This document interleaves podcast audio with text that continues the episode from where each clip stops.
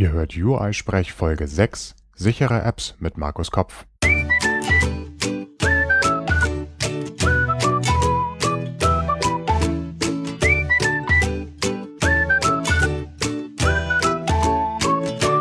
Herzlich willkommen zu einer weiteren Ausgabe von UI-Sprech, dem deutschsprachigen Podcast rund um die iOS-Entwicklung. Ich bin Heiko Behrens und in dieser Folge bei mir zu Gast ist Markus Kopf, der Head of Mobile Development bei der Pay11. Wir reden über das Absichern von iOS-Apps, ein wichtiges Thema, das gerade durch die Schlagzeilen der NSA-Affäre mehr Aufmerksamkeit bekommen hat. Und obwohl ich das Interview mit Markus vor dem Zwischenfall mit dem Merkel-Phone aufgenommen habe, oder vielleicht auch gerade deswegen, sind die besprochenen Techniken hochaktuell. Dabei geht es um ganz einfache Dinge wie schalte HTTPS an und warum, Angriffe wie Man in the Middle und wie man sich mit SSL-Pinning dagegen schützen kann, aber auch wie man persönliche Daten sicher abspeichert. Und eben auch nicht zuletzt, was die NSA nun doch mitlesen kann oder eben auch nicht. Und auch diese Folge von UI-Sprech hat einen Sponsor. Sponsor dieser Folge ist AppCode und nachdem meine Gesprächspartner und ich in fast jeder Folge von UI-Sprech immer wieder erwähnt hatten, wie großartig diese Alternative von Xcode im täglichen Umgang ist und wie viel einfacher Refactorings, Navigation, Testing oder Debugging mit AppCode von der Hand gehen, könnte man sich fragen, wie glaubhaft solche Aussagen jetzt eigentlich noch sind. Nun, ich freue mich, dass AppCode noch weitere UI-Sprechfolgen unterstützen wird und werde die Werbezeit dieser Ausgaben nutzen, um euch jeweils knapp ein Feature zu beschreiben, das mich persönlich begeistert. Meine jüngste Entdeckung zum Beispiel, AppCode eignet sich neben der iOS- und Mac-Entwicklung auch hervorragend dazu, Apps für die Pebble Smartwatch zu programmieren. Wie geil ist das? Dieses Mal bleibt nur die Zeit, um den Rabattcode AppCode UI Sprech November zu erwähnen, mit dem ihr noch bis Ende November 25% Preisnachlass auf AppCode bekommt. Details dazu wie immer in den Show Notes. Dieser Blog war gesponsert und ich bedanke mich an dieser Stelle noch einmal für die Unterstützung. In den Show Notes zu dieser Folge könnt ihr mehr über den Sponsor erfahren und auch noch einmal den Rabattcode nachlesen. Ihr könnt auch gerne Kolleginnen und Kollegen von dem Rabattcode aus dieser Folge erzählen. Vielleicht interessieren die sich ja sogar für das Thema der Folge. Und mit dem geht's jetzt los. Und ich freue mich, dass ich Markus Kopf hier habe. Markus Kopf ist der Head of Mobile bei der Pay11. Und da es sich da um Zahlungsfunktionalitäten äh, handelt, ist er naturgemäß auch mit dem Thema Sicherheit in äh, Kontakt gekommen. Ich hatte vor einiger Zeit einen Vortrag von dir gesehen, Markus, da ging es um SSL-Pinning und ähnliche Sachen. Vielleicht kannst du kurz was zu dir erzählen, was du mit iOS machst und dann steigen wir mal richtig in das Thema Safety ein bei, bei mobiler Entwicklung. Ja, okay. Hi, hallo, ich bin Markus und ähm, ja, wie kam ich eigentlich dazu? Ich glaube, da können wir mal ganz kurz mit anfangen. Also mit der iOS-Entwicklung war es auch generell ähm, Auftragsentwicklung, früher von Eclipse gekommen, dann Richtung iOS, wie das iPhone rauskam. Mhm. Um, ähm, somit dann auch über Auftragsentwicklung Richtung, ja, eigentlich alles mögliche, Streaming etc., auch Bankensoftware mhm. unter anderem. Mhm. So kam ich dann zu Pay11 und mittlerweile halt eben komplett bei Pay11 und bin jetzt verantwortlich für die Apps da. Und natürlich, wie du schon sagst, naturgemäß, das ganze Payment-Umfeld ist extrem Security. Das hoffe ich. Intensiv, ja. Im wahrsten Sinne des Wortes. Ähm, hoffen ist da manchmal gut, weil ähm, vor einem halben, dreiviertel Jahr sah das noch ganz, ganz schlecht aus. Aber jetzt nicht nur bei, ja, jetzt nicht nur bei neuen Startups oder wenn man denkt, Deutsche Bank etc., irgendwelche Apps, sondern auch die größten Wallets, die da draußen rumlaufen, guckt man sich mal Apple an, den App Store, die kamen auch erst später mit HTTPS überhaupt und mhm. ähm, ja, sind da angreifbar. Das sind schon ein paar technische äh, Worte. Du hattest aber jetzt nochmal einen Schritt zurück gesagt, Apps, die mhm. ihr macht.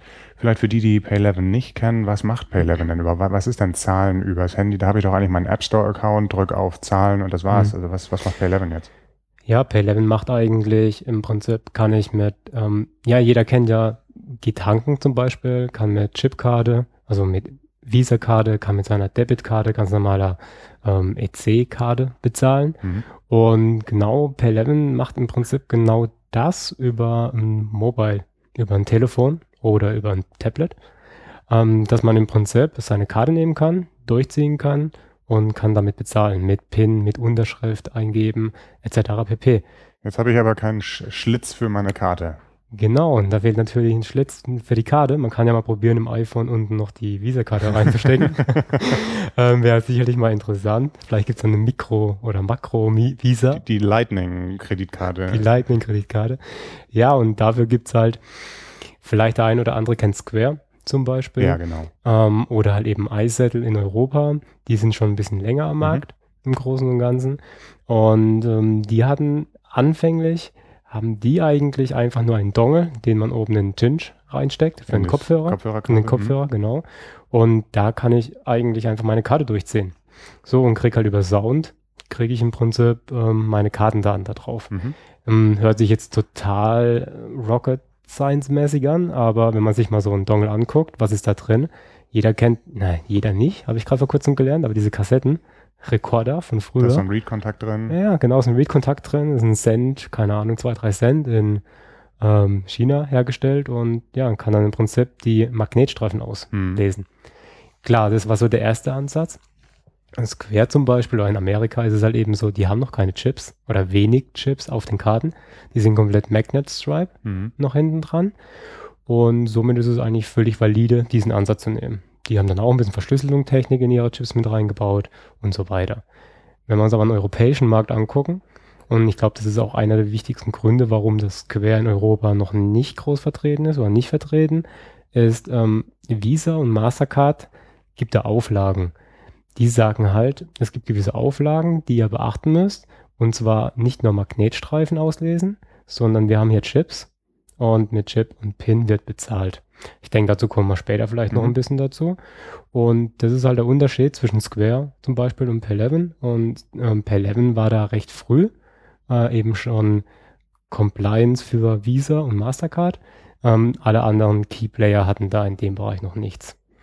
Genau, und ähm, im Prinzip ist es Bezahlen äh, mit einem mobilen Gerät In der realen Welt. in der realen Welt. Okay. Also fasse ich zusammen, ihr habt für verschiedene mobile Endgeräte irgendwie so Dongle-Sachen, wo Mhm. ihr dann mit unseren bekannten Kreditkarten oder EC-Karten oder so äh, Zahlen beim Friseur oder im Kiosk mit realisieren könntet. Genau, das war so der erste Ansatz. Ja. Und jetzt halt gibt es noch diese Chip-and-Pin-Devices, die mit Bluetooth angebunden sind. Mhm. Ähm, klar, haben wir wieder eine weitere Connection, die secure oder unsecure sein kann. Und das im Prinzip die Compliance-Regelung von den großen Kreditkarten ähm, Companies. Okay, jetzt hat nicht jeder mal eben so ein Wochenendprojekt, wo er so eine Payment-App baut. Äh, können wir uns mal, also wenn man jetzt sagt, so, okay, iOS-Entwicklung und das Thema Sicherheit. Mhm. Da gibt es ja bestimmt auch ganz viele Aspekte, die nicht unbedingt nur äh, dann auftreten, wenn man Payment macht, Mhm. sondern auch darüber hinaus. Und äh, da würde ich jetzt gerne mal hören, was sind so typische Sicherheitsprobleme bei so einer iOS-App? Erstmal so ganz allgemein, ich glaube, man spricht da von Angriffsvektoren. Was sind das so für welche und welche sollten wir uns mal im Detail angucken und wie kann man sich nachher am Ende davor schützen? Ja, also wenn wir uns mal Angriffsvektoren ähm, angucken, was haben wir da eigentlich für Angriffsvektoren? Im Prinzip können wir ja mal drüber nachdenken, okay, so eine App, die ist jetzt nicht nur lokal, die hat vielleicht noch einen Serveranteil irgendwo. Mhm. Also sprich, wir haben einen Angriffsvektor Richtung Server. Ähm, wir haben die App selbst, also auf dem Device, ähm, einen Angriffsvektor. Vielleicht relevant, ob ähm, iOS einen Bug in frühere Zeiten hat, zum Mhm. Beispiel im SDK schon oder in der Mhm. Runtime oder eben auch Android oder wie sie alle heißen, die Plattformen. Und ähm, wir haben dann halt eben noch die äh, Kommunikation zwischendrin, alles, was über das Netzwerk läuft. Bin ich da secure? Das sind so im Prinzip die drei unterschiedliche Angriffsvektoren, die man sich ja angucken kann. Da wir jetzt hauptsächlich über Mobile reden, sind wir jetzt erstmal direkte Angriffsvektoren in der App Mhm. Sowie ähm, Man-in-the-Middle-Angriffsvektoren. Also das, Sehr was relevant. zwischen der App und dem, dem hoffentlich sicheren Backend passiert. Genau. Das sind so die einfachsten, also ich glaube auch, wenn man irgendwie als Hacker unterwegs ist, ähm, man setzt sich mal irgendwie in ein Internetcafé, ist im gleichen WLAN wie anderen und kann Mhm. mal gucken, was kann ich mitsniffen, was kann ich hacken.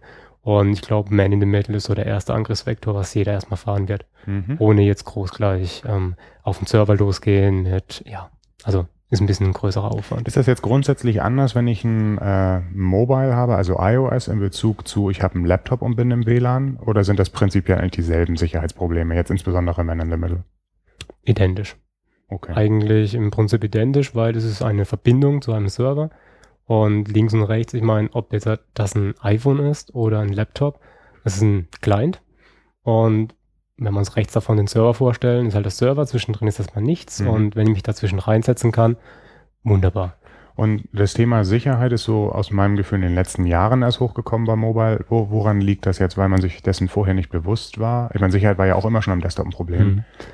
Gibt es da ganz äh, neue Arten von irgendwie Problemen oder warum, warum ist das jetzt bei iOS irgendwas Besonderes? Ist es überhaupt irgendwas Besonderes? Hm, es ist erstaunliche Art und Weise erstmal eigentlich nichts Besonderes. Ich hatte auch vor einem Jahr in Stuttgart einen Talk mal darüber gehört, ähm, von jemandem, der beim BSI arbeitet mhm. in Deutschland. Und der meinte, wenn man sich mal ähm, die Client-Probleme, äh, die, ja, ähm, die, naja, ähm, sag mal schnell, die ähm, OS-Probleme anguckt mhm. von Clients, von Laptops, also Linux, Windows, vor 20 Jahren, 15 Jahren, sage ich mal, zu dem, was wir jetzt haben auf dem Mobile, ist es 100% das gleiche Thema. Weil das Betriebssystem dieselben Fehler macht oder weil die Entwickler dieselben Fehler machen? Weil die, die Entwickler im Endeffekt dieselben Fehler machen. Okay. Ähm, also, es war ihm seine Aussage mhm. und ich glaube, ganz ehrlich gesagt, äh, ich kann es bei mir auch bestätigen. Mhm. Ich bin eine andere Generation als jemand, der halt noch ähm, Großrechner oder Linux im Endeffekt mit hochgezogen hat. Mhm. Und ähm, naja, wer von uns implementiert schon groß jetzt halt Betriebssysteme noch heutzutage? Gibt es, glaube ich, nicht so viele, die da mitwirken. Und eben die Kommunikation ähm, oder die ganzen Security-Thematiken sind da ja auch schon ein Stück weit vorangetrieben. Mhm. Beim Mobile ist das alles noch relativ neu. Es ist cool. Die Leute sind meistens jung.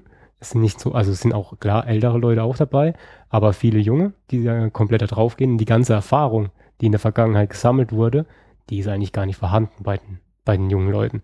Und somit rennen die natürlich, sehr natürlich in die allergleichen Probleme wie die äh, kleinseitigen ja, Betriebssysteme. Okay, das heißt, wir brauchen grundsätzlich Bewusstsein als App-Entwickler um die Sicherheitsrisiken und müssen dann geeignete Maßnahmen äh, kennen, um, um da entgegenzuwirken. Ja, eigentlich schon. Und im Prinzip die Maßnahmen kann man sich ein Stück weit angucken. Das ist alles kein, das ist alles nicht so super neu. Mhm. Ich meine, SSL gibt es schon eine ganze Weile. Okay. SSL irgendwie anzugreifen oder halt Man-in-the-Middle-Attack, äh, Attacks gibt es auch schon eine ganze Weile. Mhm.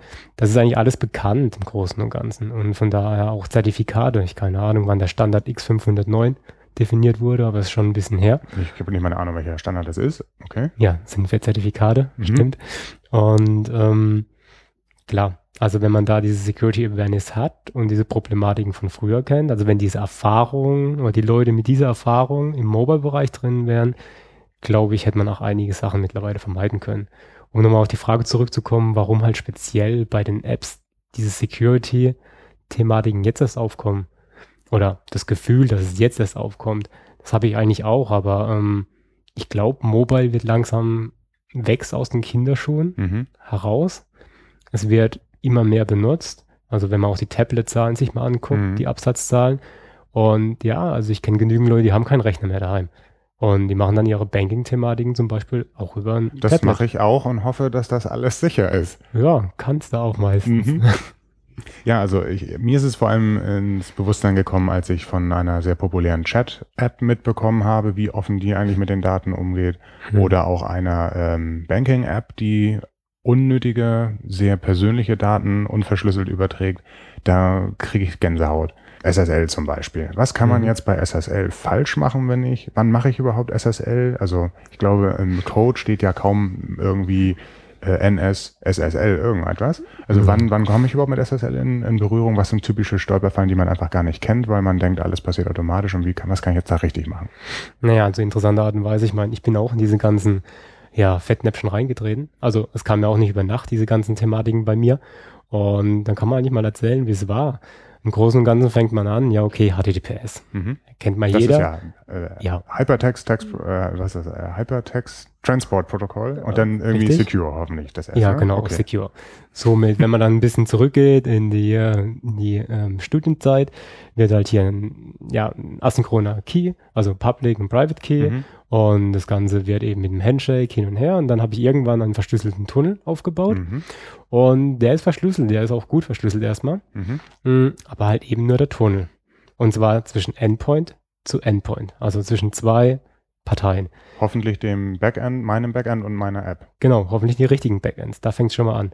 Aber ich glaube, zu deiner Frage zurückzukommen, was muss man da beachten, ist erstmal, man sollte HTTPS verwenden. Grundsätzlich. Grundsätzlich, denke ich, bei, also bei vielen Sachen mhm. definitiv. Also wenn es nicht wirklich, also ich würde es mittlerweile fast überall verwenden.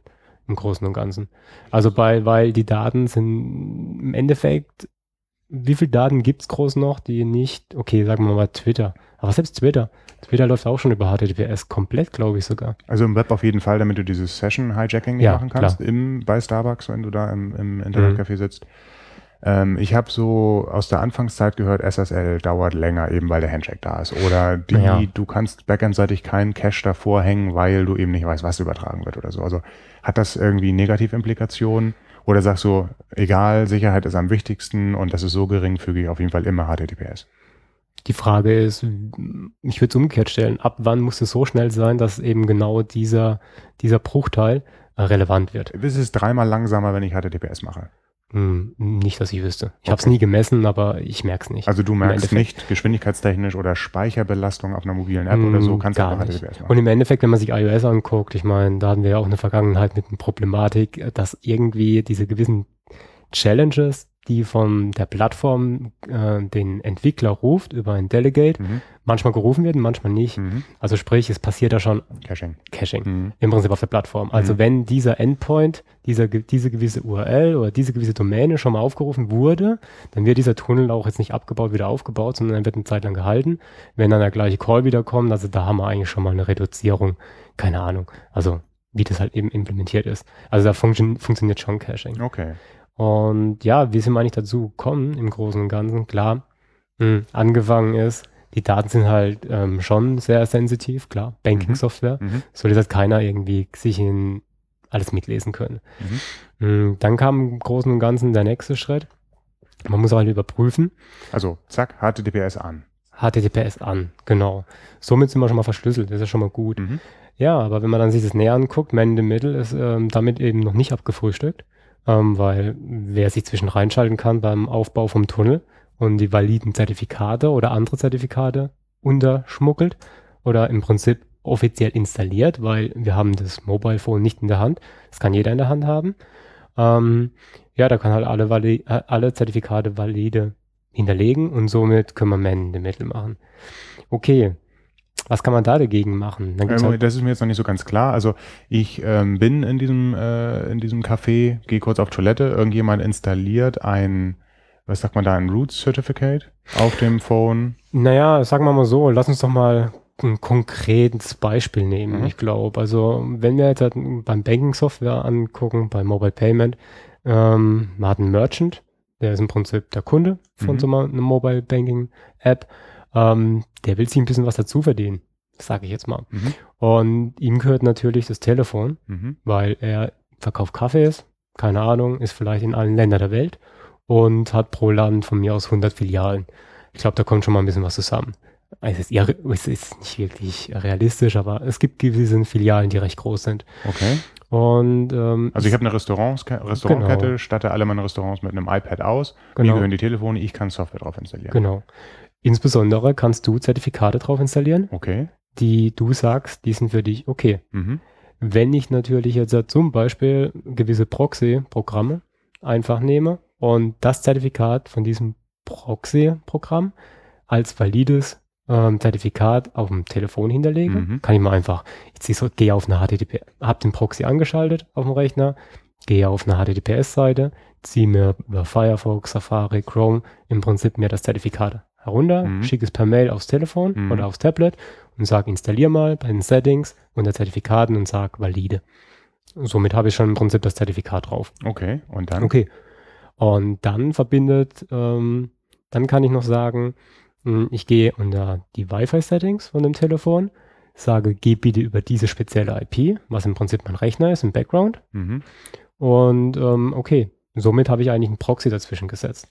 Und die App denkt, weil es ist ein valides Zertifikat, was ich in den Settings abgespeichert habe, was ich präsentiert bekomme von dem Proxy, denkt, okay, ich rede mit dem richtigen Endpoint. Das heißt, obwohl ich sage www mein ganz privates Backend irgendwie slash rest.json oder so, ähm, geht der Proxy hin und sagt, ich tu mal so, obwohl es gar nicht meine Domain ist. Mhm. Und so ein Zertifikat, ähm, was auch meiner Domain ja verknüpft ist, das, das fake ich so, ähm, dass ich ausgebe, als wenn ich das Backend bin. Mhm. Das Gerät akzeptiert das, weil es diese Erlaubnis, nämlich das äh, Gegenzertifikat, ähm, bei sich ja hat. Mhm. Und schwupp weiß die App nicht, die, die in dem Fall ähm, immer noch denkt, sie redet mit dem Original-Backend, ähm, dass alles in Ordnung ist. Genau. Weil das auf Operating System Level passiert. Mhm. Ich als App-Entwickler habe da irgendwie gar nichts mit zu tun. Mhm. Und jetzt könnte der Proxy alles machen. Sniffen, falsche Werte weiter übermitteln oder sonst irgendetwas. Genau, also wenn wir jetzt keinen transparenten Proxy hätten, sondern einen, der intercepted, das kann man sagen, me- meistens ein Knopf bei diesem Proxy-Programm, mm, dann komme ich im Prinzip zwischen rein. Also ich krieg, also der Tunnel wird aufgebaut, der ist auch secure, der ist auch verschlüsselt, Mhm. aber halt zwischen meinem Proxy und meiner App. Und dann kommt halt alles beim Proxy an und ich sehe dann halt im Prinzip alle Header, äh, alle Header-Informationen, alle URL-Thematiken, also alles, was man halt im Prinzip über die, äh, über HTTP mitschickt Mhm. oder HTTPS. Mhm. Und dann kann ich vom Proxy im Prinzip weiterleiten zum eigentlichen Backend, zum eigentlichen Server. Mhm. Und das kann auch wieder verschlüsselt sein, weil ich gebe mich ganz normal als Client aus und zwischen Server und somit denkt eigentlich jeder, es ist alles okay. Wenn jetzt genau in dem Proxy, gerade bei ähm, Payment, eben eine Änderung der, Übertrag, der zu übertragenen Daten passiert, speziell der Amount, also Mhm. sprich der Betrag, ich ziehe irgendwie 1,99 Euro ab für den Kaffee, Mhm. Mhm. Sehe das auch alles in der App so. Ich ziehe meine Visa-Karte durch, ist alles wunderbar. Und am Ende des Tages im Proxy sage ich keine 1,99 Euro, sondern keine Ahnung, 2,19 Euro. Hört sich jetzt nicht viel an, aber die Masse macht im Mhm. Endeffekt und der Kunde wird es gar nicht mitbekommen, außer er Mhm. lässt sich nachträglich ein, ein Bon, also ein Receipt äh, zusenden. Dann sieht er natürlich, dass es nicht 1,99 Euro gekostet hat. Passiert natürlich. Naja, diese E-Mail würde wieder über den Proxy gehen und ich bin mir relativ sicher, dass man das sonst auch noch hinbekommt. Natürlich, also klar, da kann man Wenn weiter. noch im Restaurant oder irgendwie. Das Thema kann man weiter treiben Mhm. und die Frage ist halt, wie viele Leute gucken, ob 1,99 Tatsächlich, Euro ja, ja. oder 2,19 Euro abgezogen wird. Ähm, Ja. Zu Hause am Ende des Monats, wenn überhaupt, ähm, vom Konto. Hm. Und ob die Leute dann wirklich wegen 20 Cent da wieder hinrennen oder die Möglichkeit haben. Genau, und das ist so ein Angriffsvektor. Das heißt, man hat eigentlich den, man hat eigentlich den Merchant oder den, ja, den Verkau Verkäufer, denkt man erstmal, ja, okay, der würde sich ja selbst damit irgendwie ähm, schädigen, aber in dem Fall würde er sich bereichern können. Absolut. Also das ist jetzt äh, Man in the Middle hier ist der Proxy und ähm, Ausgangspunkt ist da der, die Restaurantkette, die das macht. Äh, ich finde noch viel ähm, kritischer. Ich habe schon in öffentlichen Wi-Fis gesetzen, gesessen, wo man vorher ein Zertifikat installieren musste. Mhm. Also das ist natürlich dann äh, haarsträubend. Ich sitze da, habe ein äh, kostenloses Wi-Fi, muss irgendwas vorher auf meinem Gerät installieren. Also einfach nur so, möchten Sie hier Zertifikat? Ja, möchte ich. Und ab da kann ich eigentlich nicht mehr sicherstellen, dass die äh, nicht irgendwas machen und sei es nur belauschen und mitlesen, was ich mache. Mhm. Also das, ich finde, das, was du jetzt beschrieben hast, das klingt jetzt erstmal so, okay, dann vermeide ich irgendwelche, dann äh, vermeide ich Pay11, weil äh, ist ja irgendwie so eine, so eine Payment-Sache. Aber ich finde, die, dieser Angriffsvektor ist ganz real. Ja, klar. Ich meine, ähm, auch, man redet ja immer über Kreditka äh, Kreditkartenbetrug und Kreditkarten irgendwie zu sammeln und die dann irgendwie äh, zu verkaufen. Mhm. Ich meine, keine Ahnung, ich sitze oft genug am Flughafen. Ich würde behaupten, wenn ich am Flughafen sitze, mache über mein iPhone einfach ein offenes Netzwerk Mhm. und mache einfach einen, ja, einen Hotspot auf, mache eine Webseite, die da sagt, bitte, was weiß ich, kostet 19 Cent Ja. die Stunde. Bitte hier PAN, also die ganze Kreditkartennummer, plus den Security Code von der Rückseite hier eingeben. Glaube ich schon, dass ich im halben Tag gut einkaufen gehen Aber das ist könnte. ein anderer Angriffsvektor. Das ist jetzt ja Social Engineering, Das ist Social Engineering. und, und ähm, im Grunde genommen Phishing-Attacke. Genau, Ja. richtig. Aber ähm, man sieht halt hier, ob jetzt Man in the Middle, Social Engineering etc. pp. mh, Man kann halt immer nur, A, die Leute müssen halt im Endeffekt auch selbst ein bisschen drauf gucken. Man kann die Latte immer nur höher legen, hauptsächlich, und hat halt da, ja, ist da auch begrenzt teilweise, weil man gar nicht die Möglichkeit hat. Die Devices hat man nicht im Griff. Also jeder kann an diesem Device Okay. irgendwas mitmachen. Das könnte ja eben auch sein, dass der iPhone-Benutzer ganz bewusst so etwas macht, um eine App auszuspionieren oder vielleicht auch da selber noch irgendwas zu machen, zum Beispiel wieder einen Preis runterdrehen oder so. Ich habe gehört, Mhm. also diese, ähm, diese In-App-Purchasing-Receipts waren ja auch eine Zeit lang ähm, so ähnlich manipuliert worden. Da macht es ja Sinn, einfach als, äh, als iPhone-User Geld zu sparen. Mhm. Jetzt verlasse ich mich ja als App-Entwickler darauf, wenn ich HTTPS mache, dass das alles in Ordnung ist. Und jetzt sagst du, das äh, kann man ja aber konzeptionell nicht vermeiden. Äh, Mhm. also weil, da eben ja dieser äh, Man-in-the-Middle-Attacke ist, kann ich da doch irgendwas gegen tun. Ja klar. Also es gibt ein, ja, man kann die Latte ein Stückchen höher legen und Google hat, glaube ich, das vor zwei Jahren ungefähr rausgebracht oder wurde, also da hatte ich das erste Mal, glaube ich, Kontakt damit oder anderthalb Jahren, ähm, sprich SSL-Pinning. Mhm. Und ja, was verbirgt sich eigentlich hinter SSL-Pinning? Eben, dass wir nicht irgendwelchen Zertifikaten vertrauen, sondern eben genau das Zertifikat von dem Server, mit dem wir als App eigentlich reden wollen.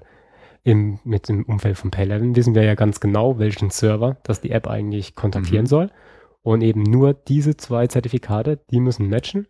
Ansonsten reden wir nicht mehr. Also sprich, wenn da irgendein Man in the Middle zwischendrin hängt und der nicht das eigentliche Zertifikat hat, was er nicht haben kann im Großen und Ganzen, ähm, dann wird einfach nicht mehr miteinander geredet. Das heißt, SSL als grundsätzliche Technologie, auf der basiert ja HTTPS, mhm. äh, stellt sicher, dass die Zertifikate zueinander passen und dass dann auch alles verschlüsselt ist und so. Und du willst jetzt sagen, ich stelle aber sicher, dass ich genau mit diesem Zertifikat da hinten rede, dass ich vorher schon kenne.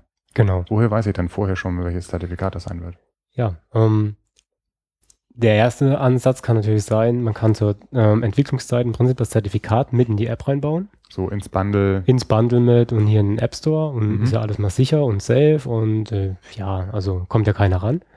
Okay, überlegt man dann in Richtung ähm, Jailbreak etc. pp, aber vielleicht später ein bisschen mehr dazu noch.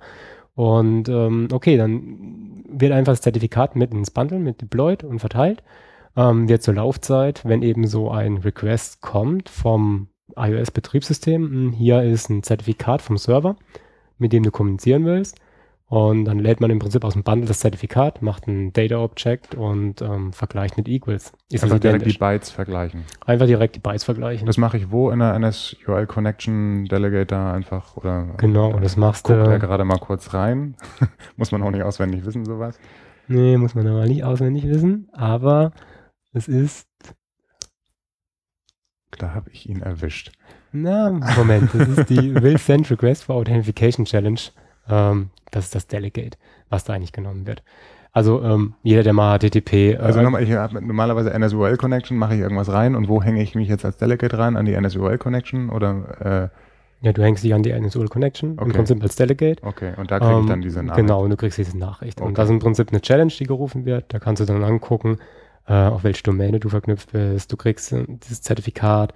Ähm, es gibt verschiedene Authentication Method Server Trust und etc. pp. Also okay, aber dann gibt es jetzt irgendwo, wenn ich jetzt mal danach Google, gibt es ein äh, Snippet, was ich dann da einsetze, gegen meine bekanntes Zertifikat aus dem Bundle nehme. Das lade ich dann kurz rein, mache einen Byte-Vergleich über NSData Equals und dann ist genau. gut. Ja, genau. Ist natürlich der erste Ansatz. Und ja, es gibt so einen Code natürlich, den man reinkopieren kann. Macht man am Anfang natürlich. Und dann merkt man, hm, Mist, nach einem Jahr läuft mein Zertifikat aus. Weil die ja zeitlich begrenzt sind und auch nicht in die Zukunft ausgestellt werden dürfen und was du da nicht alles hast. Genau, man will ein bisschen Geld sparen, man hat auch keine drei Jahre Ruhe und so. Ähm, jeder, der auch iOS entwickelt, kennt das mit diesen ganzen Provisioning Profiles, die einmal im Jahr dann ablaufen. Mhm. Ist auch immer so ein Stress, wenn man vielleicht auch einen Enterprise-Account hat. Und eben, ja, wenn man das Sachen verteilt, sie laufen halt immer aus, man muss dann rechtzeitig halt ähm, renewen und gut ist. Genau ähm, ist natürlich der Ansatz mit, wir vergleichen einfach mal die Bytes und die Bits. Nicht unbedingt so ideal, weil klar, da wird sich was verändern und zwar das Datum. Ja. Somit wird das Ganze nicht mehr so gleich sein. Ja. Ab dem Zeitpunkt, was äh, im Prinzip, wenn der Server dann ein anderes Zertifikat präsentiert, mh, hm, wird die App nicht mehr gehen, weil wir reden ja nicht mit mhm. Servern, die wir nicht kennen. Mhm. Hat natürlich das nächste Problem auf den Tisch gerufen. Ähm, es gibt natürlich einen Ansatz, dass man sagt, man pinnt nicht gegen das komplette Zertifikat-Objekt und vergleicht, sondern man geht einfach auf den Public Key. Und weil der Public Key, der sollte auch immer gleich bleiben, sofern mhm. man die Zertifikate mit dem eigentlichen Private Key, mit dem, mit dem, mit dem, gleichbleibenden, mit dem gleichbleibenden. Private Key verlängert. Und wenn man das richtig macht, dann hat man eigentlich gar keine Probleme. Okay, also für diejenigen, die jetzt noch nie so ein Zertifikat beantragt haben und so, ähm, es gibt Mittel und Wege, ein gleichbleibendes Element in so einem SSL-Zertifikat zu erzwingen, auch über die Zeit. Und dann würdest du jetzt in der App sagen, wir vergleichen nur dieses über die Zeit gleichbleibende Ding und damit bin ich auch bei Updates sicher. Genau, mit Updates sicher, aber das gleiche Problem natürlich wieder, wie kriege ich diesen Public Key in die App rein? Ja, haben wir ja gesagt, packen wir einfach ins Bundle. Genau, packen wir einfach ins Bundle. Natürlich ist es jetzt so, ähm, es gibt natürlich die Möglichkeiten, äh, auch, auch, auf Jailbreak äh, iPhones zu laufen. Mhm. Und ich, es gibt, glaube ich, auch iFile Manager. Ich glaube, dieses, oder iManager, da kann ich im Prinzip, komme ich, kann ich anschließen, äh, mein Telefon einfach dran und ich kann einfach äh, auf die Bundles zugreifen. Du kannst ja auch so in iTunes sagen, ja. find, äh, show, Reveal and Finder und dann sagst du Show Contents, bam, bist du im Bundle drin. Genau. Oder über einen Organizer, wer Xcode ja, entwickelt ja. und kann sich die Sachen rausholen. Sprich, ich könnte das Zertifikat rausholen. Ich kann ein anderes Zertifikat einsetzen. Ähm, wenn ich halt wirklich diese Sachen in der Hand habe und da Angriffsvektoren haben, Mhm. kann ich das natürlich auch mit einem Public Key machen und kann den ändern. Mhm. Und somit kann ich dann natürlich wi- wieder nicht sicherstellen, dass ich mit dem richtigen End, also der ursprünglich gedachte Server rede. Ja. Mhm. Okay, und dann gibt es dann halt wieder Ansätze, klar, man kann über symmetrische Verschlüsselung dann sprechen, dass man den Key oder das Zertifikat nochmal verschlüsselt. Aber wie, Ja. wo lege ich den Schlüssel ab? Den kann ich ja dann auch wieder nicht im Bundle ablegen. Genau, ähm, entweder man lädt ihn nach. Im Über Prinzip. welche sichere Verbindung? Über hoffentlich dann die da Original. gerade die Katze in den Schwanz. Genau, natürlich ist es ein Problem, aber ähm, irgendwann muss man halt mal dran glauben. Es ist natürlich blöd oder unschön, dass man nicht so die Blöd-Zeit eigentlich schon äh, gewisse Secrets mit in die Keychain reinschmeißen kann. Also eben Richtig. halt nur zur Laufzeit in die Keychain meine Secrets reinspeichern kann. Und genau da ist halt das Problem, das initiale Laden und äh, Abspeichern. Klar, jetzt kann man losrennen und kann sagen, okay, Obfuscation ist eine Möglichkeit. Und Also ja. ich nenne die nicht Public Key, Punkt, Plist oder, oder TXT oder was, sondern ich nenne die dann irgendwie Ping und dann guckt da auch schon keiner rein, meinst du jetzt, oder? Naja, okay, Oder wenn man so einen Hopper oder so die, äh, Disassembler verwendet, ähm, natürlich jeder von uns macht sprechende Methodennamen, insbesondere für Objective-C. Ja. Soll man ja lesen wie Englisch. Und ähm, dann findet man das natürlich relativ schnell. Aber okay, es gibt so eine Grund-Obfuscation von Apple, Mhm. die du schon hat beim Binary, Mhm. wenn man es hochlädt. Aber es reicht natürlich bei weitem nicht aus. Okay, also wenn du jetzt sagst Hopper, also Reverse Engineeren im Code, dann würdest du Genau. selbst, wenn du sowas sagst wie wir machen, äh, was weiß ich, ein, irgendwie noch einen Schlüssel im Code, der dann irgendwie alles mag sort oder so und, und dann habe ich andere Bytes, würde alles am Ende nicht helfen, wenn der User seine App nimmt und reverse engineert und so. Genau. Also oder halt auch Angreifer, genau. kommt da jetzt noch was oder sagst du, okay, also irgendwann ist auch mal Schluss und äh, wir haben ein gewisses Sicherheitsniveau und wenn man die App selber so untersuchen kann, dann ist halt sowieso Hopfen um eins verloren. Naja, also es kommt noch einiges, man kann noch einige Sachen mit reinbringen. Ich glaube mal, um es kurz noch anzureißen, man könnte noch HMAC-Thematiken, also für die Connection, also HMAC-Sachen drüber laufen zu lassen, gucken, wann man wie in die Keychain-Sachen reinschreibt. Da ist dann aber auch wieder die Frage, bis, ist man eben auf einem gejailbreakten iPhone, sprich, wie sicher ist die Keychain per se?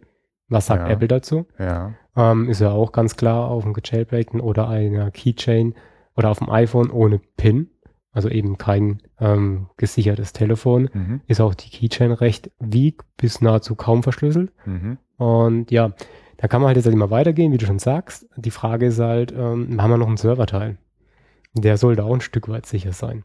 Und klar, es gibt viele, viele Möglichkeiten, auch äh, in der App noch Security mit reinzubringen. Aber irgendwann ist, glaube ich, halt mal, man kann die Latten nur höher legen. Man wird es aber nicht, zumindest nicht bei iPhone oder bei Apple bislang, komplett secure bekommen Weil die Hardware das nicht unterstützt. weil die Hardware es nicht unterstützt. Ähm, es gibt bei Android gibt's diverse Hersteller, die haben irgendwie einen guten Draht zu Samsung, HTC und noch weitere. Dann kann man halt sagen, bei der, auf der Hardware bei, wird ein Key gebrandet in einen Memory-Bereich. Kommt halt nur die gewisse App, kommt an diesen Key ran Mhm. und kann damit verschlüsseln. Mhm. Aber dann hat man dieses Problem, nach zwei Jahren ist es halt ein, per, ist ein personalisiertes Telefon Mhm. und du willst ein neues. Hm. Ja, da kommen andere Probleme auf. ist ein schöner, schöner Vendor-Login, ne? Also ja, kannst du, muss dann aber wieder von Samsung sein. Dann, Genau. Oder Mhm. andere Banken. Okay, Banken sind jetzt nicht so das Thema, aber gewisse Carrier, die sagen, ja, wir haben ja noch Platz auf der SIM-Karte. mhm. Hm. Ich glaube, das ist natürlich auch ein Thema. Apple will ja schon lange die eigene SIM-Karten mit rein oder gar Vielleicht keine wäre SIMs das mehr. sicher. Ja, aber dann ist es ja wieder das Telefon. Ja, ist auf jeden Fall spannend, aber im Augenblick ja unrealistisch, weil wir es nicht haben. Genau. Also man könnte man jetzt noch irgendwie Prüfsummen bilden über die, also so eine Prüfsumme über die Daten, die ich verschicke. Wenn ich, also, aber auch das könnte man ja wieder manipulieren, wenn man den Algorithmus kennt, ne? Also was wie mein Kaffee hat jetzt wirklich 1,99 gekostet. Ich bilde nochmal irgendwie, so wie bei einer ISB-Nummer beim Buch, nochmal so eine Prüfsumme. Hinten kommt dann Mhm. irgendwie eine Dreier nochmal raus oder so, weil die Quersumme irgendwie durch neun Klar. ist, was weiß ich. Und dann, ähm, Du kannst halt nochmal ein HMAC generell darüber ja, machen. ja, ja. Also ich meine, man hat ja mehrere, also über SSL oder HTTPS im Prinzip, hat man erstmal die Verschlüsselung von dem Kanal. Und als nächstes dann die Frage, ähm, wie machen wir die Integrität von den Daten, die von, vom Client zum Server kommen. Also sprich, ich kann eben nicht aus 1,99 Euro, 2,49 Euro machen, Mhm. ohne dass es auffällt. Mhm. Ähm, da wäre zum Beispiel HMAC, symmetrische Verschlüsselung, ein Mechanismus über einen gewissen String, zum Mhm. Beispiel eben über diese Header oder über diese Body-Elemente einfach zusammennehmen mit einem speziellen Key.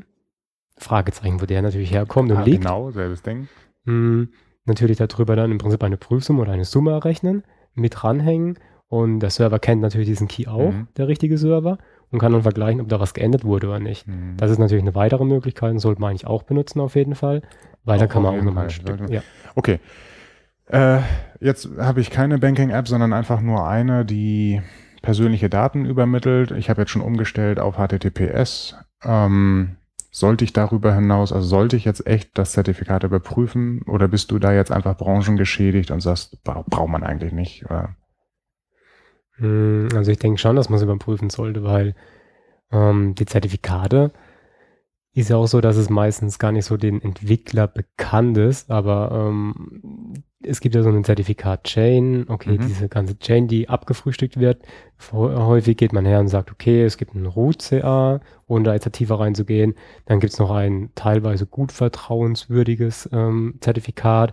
Und wenn man mal so in den Browser reinguckt, sieht man da eine Kette von wahrscheinlich sechs, sieben, acht Stück, die schon mal Mhm. deployed wird, werden mit so einem Browser. Und dann irgendwann kommt das eigene Zertifikat. Und es gibt halt bei den Zertifikaten gibt es halt so einen speziellen Punkt, den man beachten muss. Viele sagen halt, okay, valide Zertifikate sind, wenn ich einfach die ganze Chain bis zur Root CA hochkomme, dann sieht es schon mal gut aus. Natürlich dürfen sie nicht abgelaufen sein. Mhm. Und es gibt ein spezielles Flag, wo ich jetzt gerade nochmal nachgucken muss. Ähm, gerade eine Sekunde. Naja, auf jeden Fall gibt es einen Flag mit Basic Constraint. Und dieser Basic Constraint, also eben gerade bei diesen X509 Zertifikaten, sagt eigentlich aus, ob du mit diesem Zertifikat ein weiteres Zertifikat Ausstellen darfst. ausstellen darfst. Mhm. Ähm, viele gucken da nicht drauf. Die sagen, okay, die Chain geht hoch bis zur Root CA, es ist nicht abgelaufen, passt. Das Ganze noch schön rekursiv, weil ist ja mal ein toller Tag gewesen. Mhm. Abends Rekursion, Chains, HTTPS, Zertifikate, passt alles. Aber ich kann jetzt halt hergehen und wenn ich diese Basic Constraints nicht überprüfe, die eben nur bei einer Root CA zum Beispiel auf True steht oder bei vertrauenswürdigen CAs, ähm, ansonsten stehen die auf No. Und wenn ich jetzt sage, okay, ich würde ein eigenes Zertifikat mir erstellen, ähm, würde, es äh, würde es signieren mit meinem Zertifikat, was ich eigentlich gar nicht darf und sage, ich bin jetzt Apple zum Beispiel oder PayPal oder wie sie Mhm. alle heißen. Und ähm, wenn ich das nicht überprüfe im Endeffekt, ähm, könnte ich mich einfach als PayPal ausgeben. Zum Beispiel. Ich glaube, ähm, wenn man das nicht wirklich vor Augen hat und du das vielleicht nochmal ganz genau erklärst, vielleicht auch am Code, äh, ist es relativ schnell unübersichtlich. Gibt es jetzt so ein Snippet, was man einfach gedankenlos nehmen kann? Gibt es vielleicht eine Test-Suite oder auch so einen Dienst, wo ich prüfen kann dann, ob das mit dem Man in the Middle immer noch ein Problem ist mit meiner App? Können wir irgendwas in die Shownotes packen, damit die äh, Hörer das nochmal genau sehen können? Das ist jetzt schon alles ziemlich ja theoretisch und Klar. Mhm. können wir da was rausfinden? Also können wir das nachher noch reinpacken irgendwie? Mm, Ja, also im Prinzip, ähm, ich glaube, den ganzen Man in the Middle, also diese ganzen Angriffsvektoren, es gibt einige Frameworks Mhm. oder es gibt halt Libraries, ähm, zum Beispiel auch AF Networking, Ja. kennt jeder. Ähm, da kann ich halt schon mal sagen, ich enable SSL-Pinning und zwar entweder nur auf Public Key Mhm. oder eben auf Objektvergleich, auf das komplette Zertifikat oder halt gar nicht. Okay. Ähm, war mir am Anfang nicht so bewusst, wie ich angefangen habe mit dem ganzen Thema. Mm, Und da muss ich auch sagen, ich habe es dann lieber mal selbst implementiert. Um es zu verstehen und drei Bugs reinzumachen. Und ich- Mm, Ja, ähm, ist natürlich auf der einen Seite ein Problem, um es zu verstehen, drei Bugs reinzumachen, aber ich finde es viel schlimmer, wenn Leute einfach, gerade im Security-Umfeld, einfach mal Libraries verwenden und verstehen gar nichts davon. Mhm. Weil zum Beispiel auch AF Networking mag ja gut implementiert sein, funktioniert auch, ist auch richtig, aber wenn es eben falsch konfiguriert wurde und man sagt, ja, ja, okay, da ist ja Pinning drin und ich habe es dann irgendwie falsch konfiguriert, weil ich mich nicht auskenne, dann nützt mir das auch wieder gar nichts. Mhm. Und ich glaube, äh, es schadet nicht, wenn man sich mal die NSUL-Connection anguckt, ähm, die Requests anguckt, mal die Challenges anguckt und durch das Caching, was passiert bei HTTPS, warum passiert solche Sachen. Wenn man diese Informationen hat, kann man dann später auch getrost einfach diese Frameworks verwenden. Also wie gesagt, AF Networking ist so ein Thema, was man sich angucken kann. Mhm. Ähm, ja, was kann man sich noch angucken? Ähm, es gibt einige Talks, ähm, die auch gerade eben beim Black Hat-Konferenz Mhm. ähm, wo es auch Videos drüber gibt, wo auch so Sachen, also mit, äh, auch mit Bild, mit Video eben Wo erklärt man mal werden. sehen kann, wie man das so in der Mitte abgreift. Genau, da kann man Mhm. mal speziell diese ganze Chain, äh, die ähm, Zertifikat-Chain und was man überprüft, wie man sie überprüft und wo man halt diese Exploits fahren kann, ähm, wird da alles ziemlich ganz gut erklärt. Okay, können wir raussuchen, in die Shownotes packen. Genau, können wir raussuchen, nachsehen. können wir nachsehen. Das ist jetzt alles so Kommunikation mit dem Backend. Ich habe irgendwie meine App und die redet mit meinem, meinem Backend oder vielleicht sogar noch mit einer Third Party. Äh, jetzt bekomme ich vertrauenswürdige Daten und ich speichere die ab. Da gibt's so Bereiche, die werden einem Backup unterzogen, andere werden einfach nicht einem Backup unterzogen. Wie sicher ist das? Sollte ich sowas verschlüsseln? Wie, wie gehe ich damit um? Mm, Ja, okay, also eigene Daten im Prinzip ist halt die Frage, was, also was speichert man ab? Zum Beispiel User-Accounts würde ich wahrscheinlich eh gucken, dass ich die außen vor lasse. Komplett, also ich würde nicht, äh, ich würde es halt transient vor, äh, vorhalten, ich würde die nie irgendwie groß abspeichern. Äh, Du meinst lokal. jetzt so, so ein Access-Token oder sowas? Ich würde halt über Session-Tokens anlaufen, genau, im Endeffekt. Klar, die laufen dann auch aus, dann muss man sich nochmal anmelden, muss man sich was anderes überlegen. Aber ich würde jetzt halt nicht unbedingt auch in der Keychain nicht unbedingt ein Passwort abspeichern. Also Mhm. Username und Passwort. Mhm. Weil, ähm, ja, häufig sind sie auch, man kennt ja die User, die Username und Passwort sind dann auch gleich über verschiedene Mhm. Services hinweg. Ist natürlich auch unschön dann, eben wenn genau, wenn sowas abgegriffen wird. Ich meine, der erste Angriffsvektor ist natürlich auch andere Services ähm, mal auszuprobieren Mhm. mit diesem Username und Passwort. Und ja. Ja, also eigentlich im Prinzip ein Session-Token, was ich zum Beispiel bekomme, könnte ich eigentlich direkt dann in eine Keychain dann Mhm. abspeichern. Oder selbst verschlüsseln. Da ist jetzt die Frage natürlich, Wie macht man das richtig? wie macht man das richtig und dann halt 20 Bugs einzubauen. Mhm. Hm, Das ist, glaube ich, jetzt halt nicht so einfach. Also da hat man ein bisschen mehr Arbeit, mehr Aufwand. Aber jetzt gerade, wenn man über iOS redet, ist, glaube ich, Keychain ähm, echt so ein definitiv eine wichtige Technologie, die man sich angucken sollte und auch nutzen sollte. Ist natürlich begrenzt ähm, von der Größe der Daten, die man da abspeichern soll und kann. Also sie ist halt nicht gedacht für, keine Ahnung, Videos drin abzuspeichern. Genau, 100 MB Video runtergeladen, Keychain. Zack. Genau, weil da drin wird beschrieben, wie die Verschlüsselung der App passiert oder so. Das sollte man vielleicht nicht da reinbauen. ähm, aber ansonsten, klar, ein Zertifikat kann man da auch reinstecken. Mhm. Ist auch nicht so groß. Ja, ist die Frage, wo das jetzt wieder herkommt. Ja. Okay, also wo könnte das herkommen? Also wenn, wenn du jetzt sagst, dieses, der Public Key wird initial irgendwie in die App reingetan, habt ihr sowas wie im Build-Skript, also es gibt in der Build-Phase irgendwie in dem Xcode-Projekt sowas wie, hier liegt die Datei, mach mir die an fünf verschiedene Stellen in mein Binary rein, damit am Ende nur kurzfristig im Speicher irgendwie der Public Key hängt, also um das so zu verschleiern oder macht ihr sowas? Macht das überhaupt Sinn? Naja, man kann ja sagen, dass man zum Beispiel anfängt mit einem, also mit einem asynchronen Verfahren per im Build-Skript im Prinzip einen Public Key reinzusetzen, der dann wiederum Access gibt auf einen symmetrischen Key. Um Du meinst den- asymmetrisch, nicht asynchron. Äh, asymmetrisch, Okay. ja genau. Äh, asymmetrisch, ähm, der dann wieder Access gibt auf einen symmetrischen Key, den ich dann später verwende für Mhm. solche Sachen. Also klar, da kann man ähm, so ein bisschen, ja, ich meine, man spricht ja auch von den Angreifer demotivieren. Also wie Dass die weit, Zähne ausbeißt, dass er sich die Zähne ausbeißt. Und die 1,99 für die App bezahlt. ja, zum Beispiel. Oder, mm, oder den Kaffee. Okay. Ja. Okay. Also klar, man kann natürlich im Bildprozess da schon mal ein bisschen was ähm, anpassen, im Prinzip mit reinbringen. Sollte man eigentlich auch, weil wie gesagt, der erste kritische Kontakt, also der erste Aufbau zum Server ist natürlich ein kritisches Thema. Also wenn man da Sachen nachladen will zum Beispiel. Mhm. Ist diese Verbindung secure? Hängt da schon jemand gegebenenfalls man in the middle zwischendrin? Kann ich das irgendwie herausfinden? Das ist ein kritischer Punkt. Okay. Ähm, könnte man automatisieren, macht ihr aber nicht. Ähm, doch, wird auch mitgemacht. Okay, wird auch mitgemacht. Ja, habe ich äh, gehofft, dass sowas passiert. Immer wenn es um Geld geht, ist das ganz kritisch. Ja, Wenn es um User Experience geht, ist Sicherheit häufig irgendwie konträr dazu. Ich habe dann sowas wie meine Banking-App zum Beispiel, selbst wenn ich in eine andere App rüberwechsel, um mit der Zwischenablage irgendwas hin und her zu kopieren, dann komme ich zurück und muss wieder mein Passwort eingeben. hm. Da bin ich ganz froh, dass es so äh, Eigenwerbung, Apps gibt, die so, wenn ich auf dem Mac eine Kontoverbindung habe, das direkt in die Zwischenablage auf dem Phone kopieren, ohne dass ich aus der Banking-App raus muss. Das nutze ich Mhm. auch genau dafür, weil es mich nervt. Weil ich immer wieder, wenn ich in die App komme, diese PIN eingeben muss für meine Banking-App. Und wenn ich mein Phone weglege und wieder nehme, muss ich das PIN von dem Phone eingeben und irgendwie Sicherheit nervt. So. Ist das, ist das per se, ist das einfach äh, inhärent Sicherheit ist umständlich oder ist das einfach nur schlecht implementiert? Gibt's, kann man bequem für einen User Sicherheit bieten? Hm. Bequem ist halt natürlich die Frage. Ich meine, äh, Thema ist, dass man halt sagen könnte, okay, ähm, wenn man jetzt mal von dem geschlossenen System iOS davon absieht, aber angenommen, man könnte drankommen an das Passwort, also man weiß, es ist mit Passwort oder mit einem PIN, ist das iPhone verschlüsselt. Mhm. Dass man halt im Prinzip das nehmen kann, auch für die App. Ähm, somit bräuchte ja keine API. Um gibt es keine API, klar. Also das ist natürlich ein Punkt. Okay, also wenn es das Aber gäbe, wenn es sowas gut, gäbe, ja. Naja, ist die Frage, ob sowas gut ist. Weil ähm, wenn ich nebendran sitze, also keine Ahnung, im Bus oder am Frank äh, im Flughafen oder im, im, keine Ahnung, im Café. Also ich glaube, ich finde da schon zu 90 Prozent kriegt man einen Pin raus. Also da mal kurz rüber geguckt oder bei Android Wischgesten. Ja. Also da reicht es ja schon, wenn man sich den Screen anguckt und keiner ist dabei. Ich glaube, ähm, durch die ganzen Fettabdrücke, durch die Fettflecken, genau. durch die Fettflecken kriegt man dann schon raus, welche Geste das ist. Und ob das auch gut ist, Fragezeichen. Ähm, ich glaube, also ich würde, naja, also ich würde es nicht für gut heißen.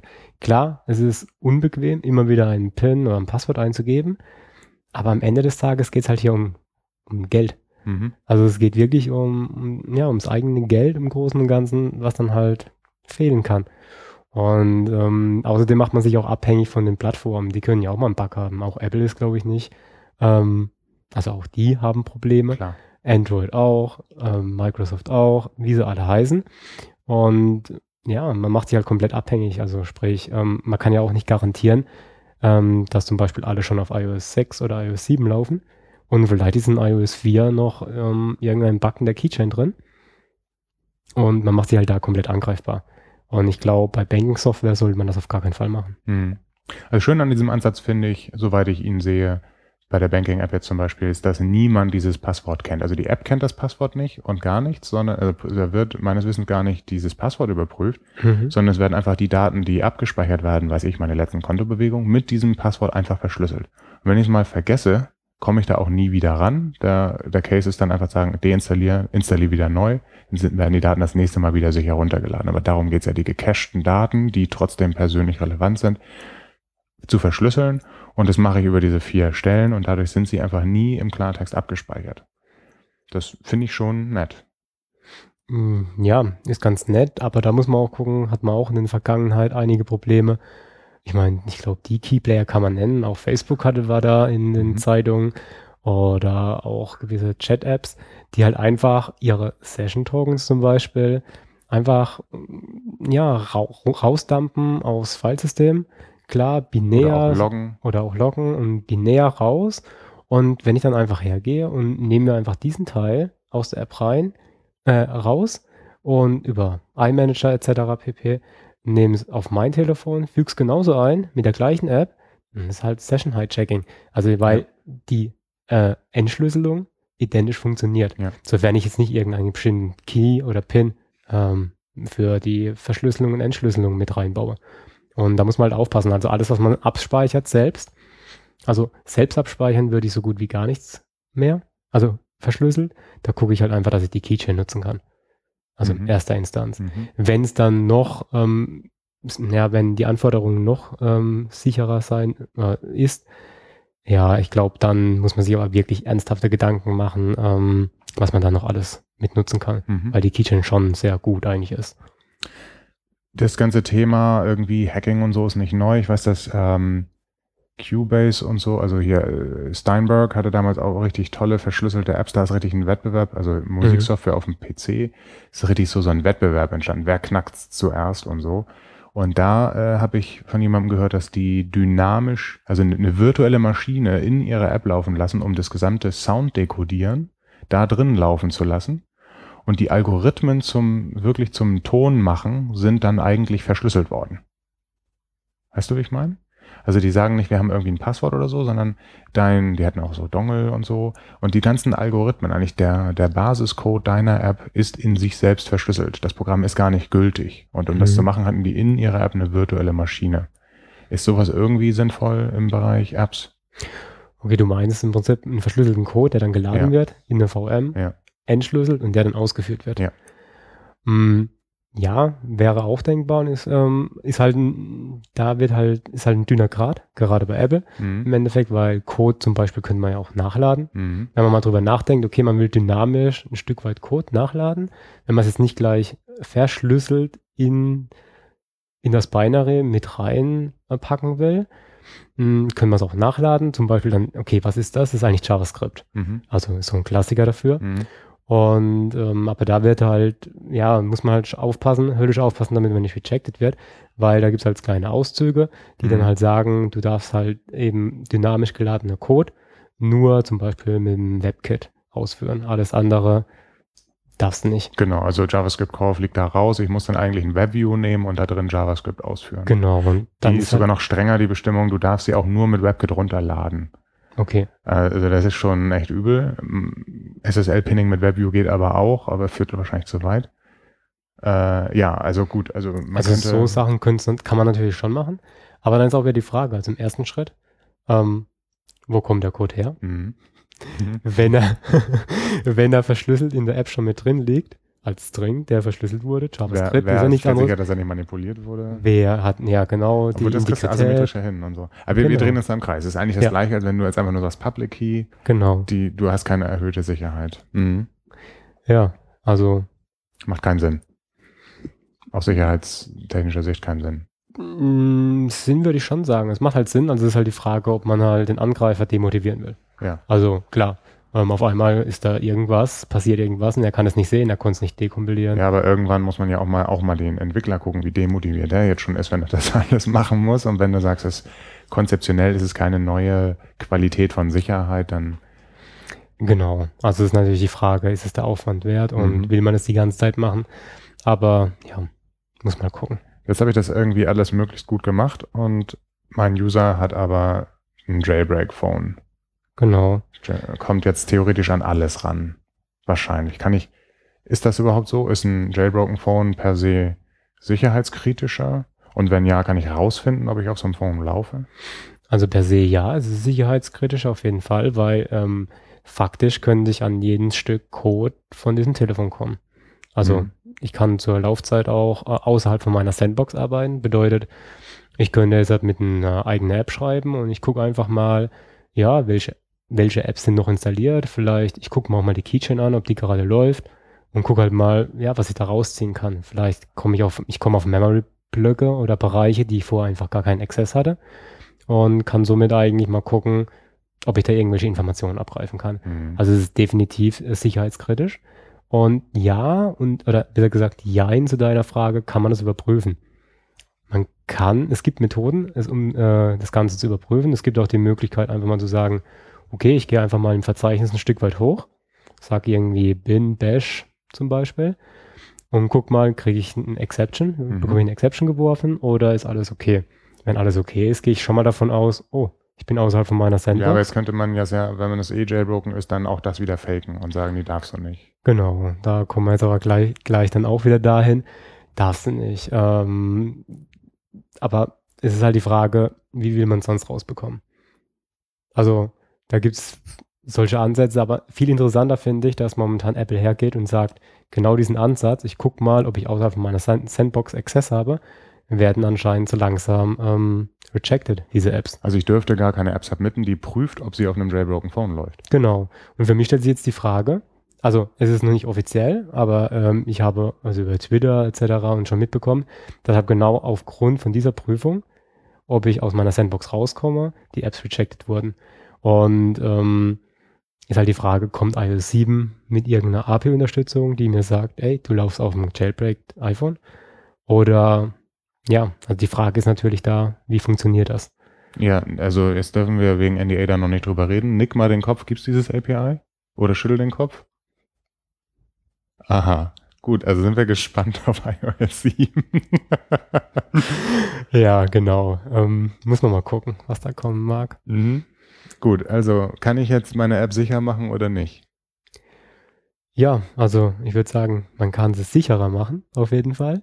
Ob man es komplett sicher hinbekommt, ähm, wenn man iOS sich anguckt, auch Apple ist da verwundbar und angreifbar in vielen Punkten, vor allem auch in der Vergangenheit, auch wenn man sich den App Store anguckt, ähm, der halt HTTP gelaufen ist, okay, da ist ja gar keine Security gelaufen. Mhm. Ähm, mittlerweile haben sie da auch was geändert, aber eine hundertprozentige Verschlüsselung, ähm, würde ich sagen, ist bei diesen Devices nicht drin, weil, wie gesagt, Jailbreak, alles möglich.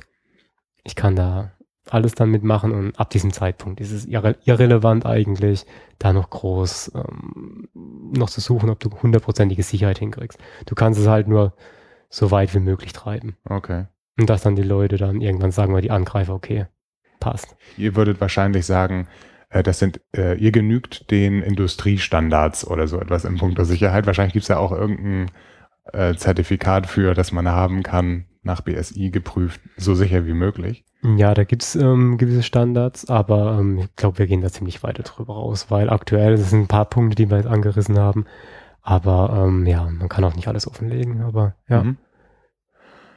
Jetzt finde ich, ist das technisch alles soweit interessant. Vor ein paar Wochen kam dann aber so eine Meldung wie SSL ist grundsätzlich kaputt wegen der NSA.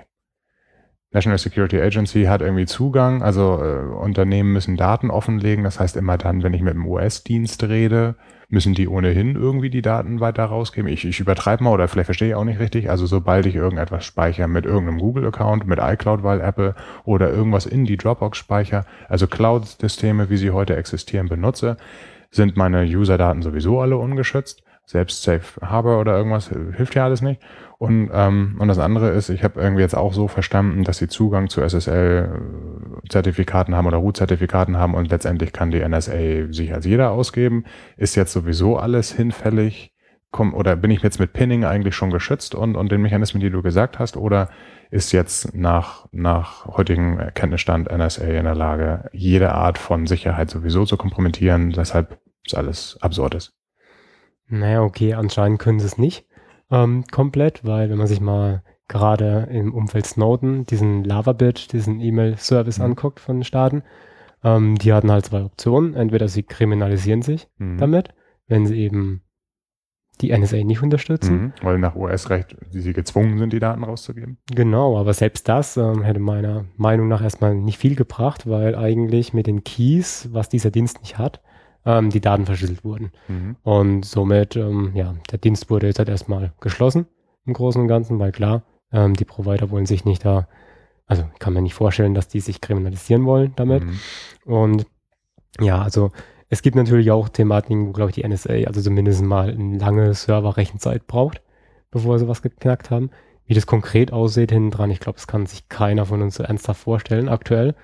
Und ähm, also ich mag da momentan meine Zweifel haben. Klar, ähm, wenn ich meine Daten bei Facebook, Google, Microsoft, wie sie alle heißen, ähm, herausgebe oder, oder, im Prinzip damit arbeite nur und nicht die Daten selbst nochmal verschlüssele, ähm, dann ist da natürlich ähm, trotz Safe Harbor etc. Ähm, natürlich, sie müssen sie herausgeben. Kommt ja immer mehr mit raus momentan. Sie dürfen nicht drüber reden, aber sie geben Daten wahrscheinlich mhm. raus. Okay, aber wenn wir jetzt so diese Best Practices, wie von dir beschrieben, einhalten, sind wir eigentlich ganz gut davor. Ob vor NSA, weiß ich jetzt nicht, ja, ehrlich ja, gesagt. Okay. Ähm, ich glaube, ähm, ja, was da hinten dran steht, alles, ähm, ja, schwer herauszukriegen. Aber für die ähm, allgemeinen Angriffe und darüber hinaus auch professionelle Angriffe kann man damit schon recht weit kommen. Cool, also wenn jetzt so das Bewusstsein da ist, also ich denke, da ist dem einen oder anderen schon ein bisschen mulmig geworden zwischendurch. Äh, als Entwickler beschäftigt man sich sonst mit Dingen wie Kompatibilität zwischen verschiedenen Versionen oder verschiedener Hardware. Jetzt beschäftige ich mich plötzlich auch mit ähm, mit Sicherheit und äh, sage, verkaufe den Kunden das natürlich. Das ist ja alles mehr Aufwand, den ich habe.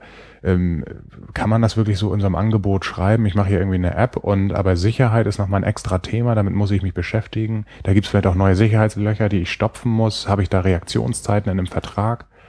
Ähm, wie gehe ich damit um als App-Entwickler? Ich glaube, das ist sicherlich ein Thema, was echt schwierig ist. Es ist genauso zu sagen, äh, man garantiert im Prinzip eine App in den App Store zu bringen.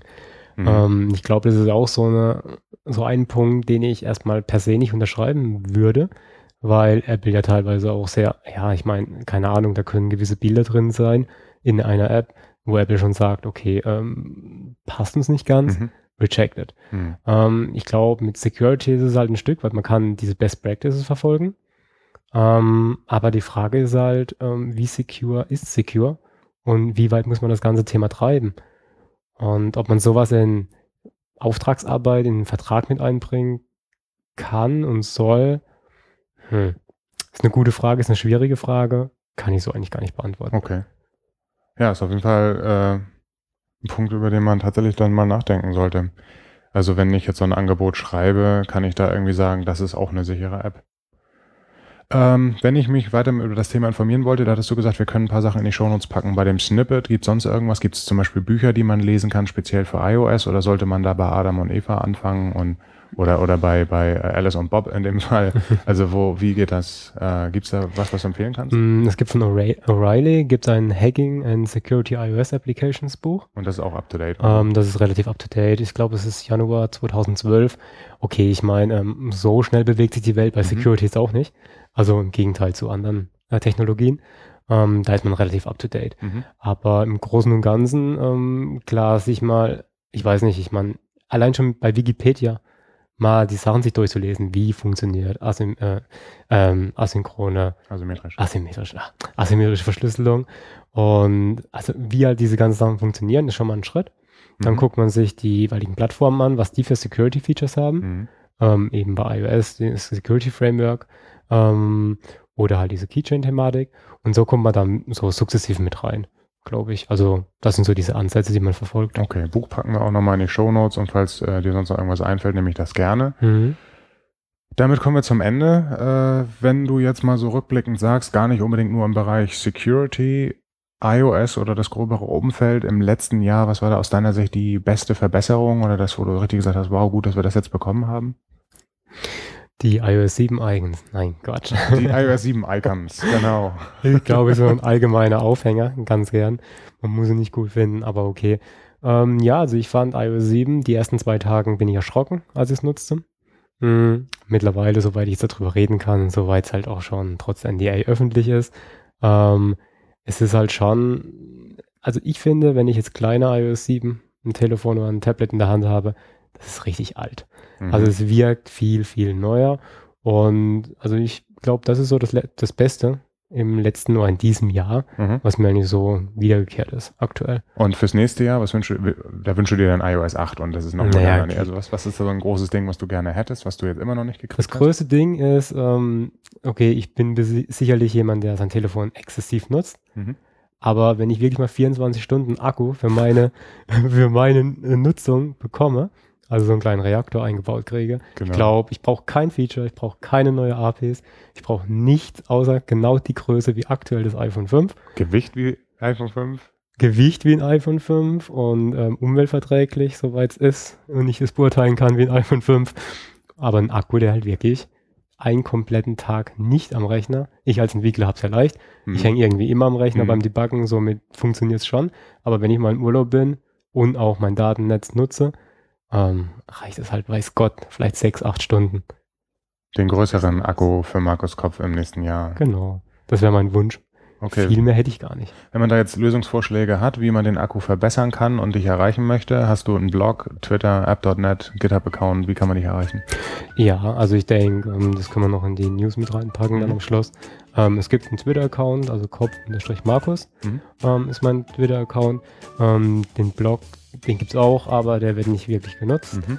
Ähm, GitHub-Account ebenso wie der Twitter-Account. Ähm, allerdings mit anderen Passwörtern, natürlich. ähm, man muss ja auch ja, nicht Schuster mit den Leisten und so. Ähm, da muss man ein bisschen aufpassen.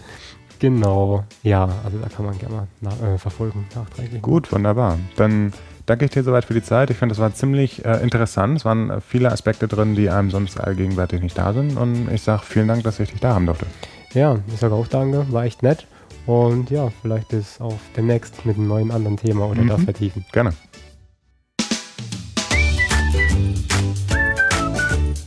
Die Shownotes mit Links und Anmerkungen für diese Folge und alle anderen von UI-Sprech findet ihr im Web unter uisprech.de. Schickt Anmerkungen oder Vorschläge immer gerne an info.uisprech.de. Aber auch falls euch der Podcast einfach nur gefällt, ihr sagt super Ding, erzählt es weiter. Auf Twitter und app.net findet ihr UI-Sprech unter uisprech. Auch finanziell könnt ihr den Podcast unterstützen, indem ihr bei uisprech.de auf den leckeren Flatter-Button klickt und wenn ihr in einer Firma arbeitet, die einen interessanten Dienst für iOS-Entwickler anbietet, wäre vielleicht auch das Sponsoring einer UI-Sprechfolge für euch interessant.